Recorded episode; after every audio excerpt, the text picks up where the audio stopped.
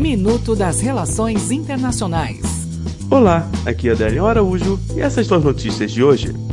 Venezuela. O líder venezuelano Juan Guaidó foi impedido de exercer cargos públicos por 15 anos, informou nesta quinta-feira a Controladoria Geral da Venezuela.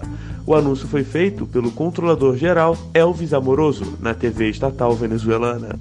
Argentina. A proporção de pobres na Argentina cresceu 4,7 pontos percentuais no segundo semestre do ano passado, chegando a 32%, segundo informou o Instituto Nacional de Estatísticas e Censo.